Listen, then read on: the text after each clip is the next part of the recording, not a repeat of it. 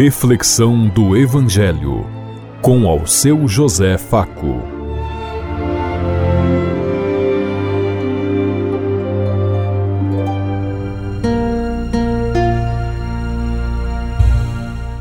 Paz e bem a todos os ouvintes da Rádio Construtiva e todas as emissoras em sintonia conosco e o povo que nos ouve.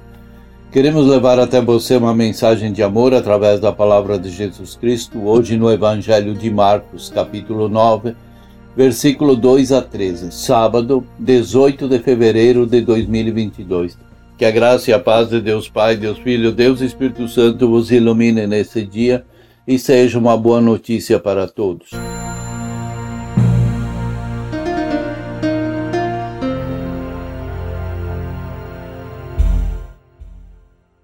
O Senhor esteja conosco, Ele está no meio de nós. Proclamação do Evangelho de Jesus Cristo, narrado por São Marcos. Glória a vós, Senhor.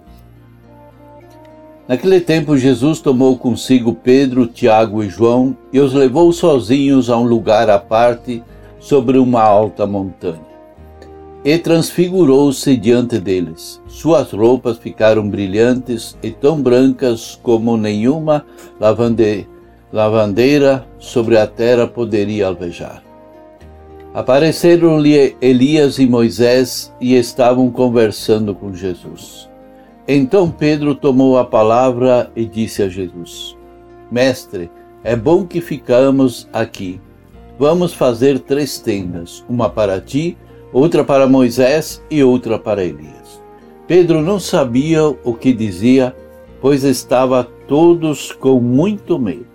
Então desceu uma nuvem e os encobriu com uma sombra. E da nuvem saiu uma voz: Este é o meu filho amado, escutai o que ele diz. E de repente, olhando em volta, não viram mais ninguém, a não ser somente Jesus com eles. Ao descerem da montanha, Jesus ordenou que não contassem a ninguém o que tinham visto, até que o Filho do Homem tivesse ressuscitado dos mortos. Eles observavam essas ordens, mas comentavam entre si o que queria dizer ressuscitar dos mortos. Os três discípulos perguntaram a Jesus: Por que o mestre da lei, os mestres da lei dizem antes de vir Elias? Jesus respondeu: De fato, antes vem Elias para pôr tudo em ordem. Mas como dizem as Escrituras que o Filho do Homem deve sofrer muito e ser rejeitado. Eu, porém, vos digo: Elias já veio e fizeram com ele o que quiseram, exatamente como as Escrituras falaram a respeito dele. Palavra da salvação. Glória a vós, Senhor.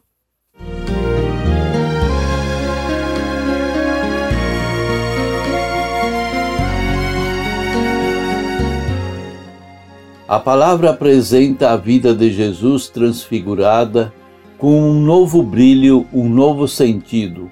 Ela revela a força de Deus manifestada na sua glória, na fidelidade de seus ungidos entre as últimas até as últimas consequências.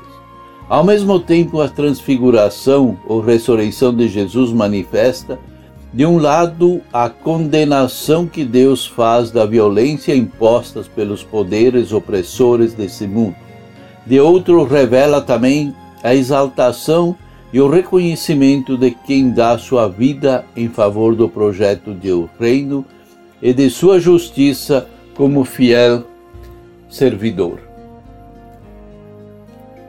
Ao lembrar um alto monte, um lugar deserto, vem à memória o brilho da aliança de Deus com o seu povo liberto da casa da escravidão e o caminho da partilha do pão, do poder da terra.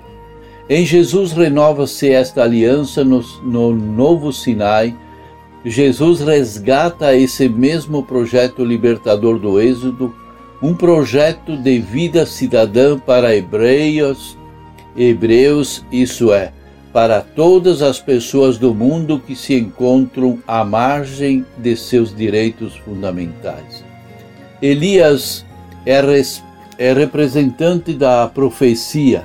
Moisés faz lembrar não somente o Êxodo, mas também todo o Pentateuco, toda a lei que, que a tradição judaica atribuía a ele. Por um lado, a lei e os profetas, isso é, todas as escrituras se realizam em Jesus, ou seja, o Nazareno dá continuidade ao projeto, a primeira aliança, levando-a à sua plenitude, às suas últimas consequências. Já não há mais leis, pois ela é superada pelo primeiro primeiro amor que é Jesus Cristo. Por outro lado, a comunidade de Marcos apresenta Jesus como um profeta que, tal como os profetas Elias e Moisés, veio anunciar o novo êxodo da liberdade para seu povo. O fato de Jesus subir ao alto do monte confirma esta perspectiva, pois é uma referência ao Monte Sinai, no qual, segundo a narrativa do Êxodo, Deus deu a conhecer ao povo seu projeto de vida e de libertação. Se lá Moisés teve a responsabilidade de mediar a aliança, agora essa mediação é tarefa de todas as, todas as comunidades representadas pelas, pelos três apóstolos. A roupa resplandecente, muito branca, tal como também resplandece a face de Moisés no Monte Sinais, manifesta a glória de Deus em Jesus vitorioso sobre o monte e vitorioso sobre a cruz. Nós precisamos entender que a construção da justiça do reino não permite privilégios nem acomodações. Ser discípulo de Jesus não é somente participar da glória de Jesus, mas também carregar a sua cruz, gerando e defendendo a vida. É desde a o, a montanha e a ir aonde está o povo e lá levar a boa notícia do reino. Pedro não está sozinho, com ele estão Tiago e João, representam, portanto, toda a comunidade, inclusive a cada um de nós. Dessa forma, a narrativa questiona também a nossa cegueira quando ela nos induz a limitar esse, essa execução de Jesus a uma morte em nosso favor, desvinculando de todos uma trama que o levou à cruz. Em outras palavras, o texto questiona a nossa dificuldade em aceitar Jesus de Nazaré como Messias de Deus, como alguém que não retrocedeu diante do projeto de morte construído pelo Império Romano e pelas autoridades do seu tempo.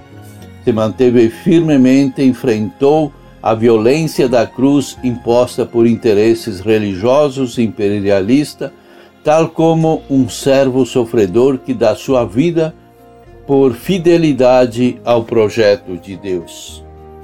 Quantas pessoas nós conhecemos que também sofrem morte violenta por defenderem vida digna de todos?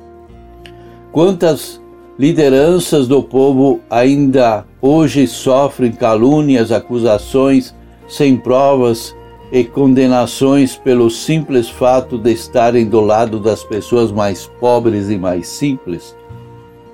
Por que temos medo das coisas sobrenaturais? Você já teve um encontro pessoal com Jesus? O que Jesus tem ensinado a você nesses encontros? Você consegue ver e ouvir Deus dentro de seu coração? Pensemos em tudo isso enquanto eu lhes digo até amanhã, se Deus quiser. Amém.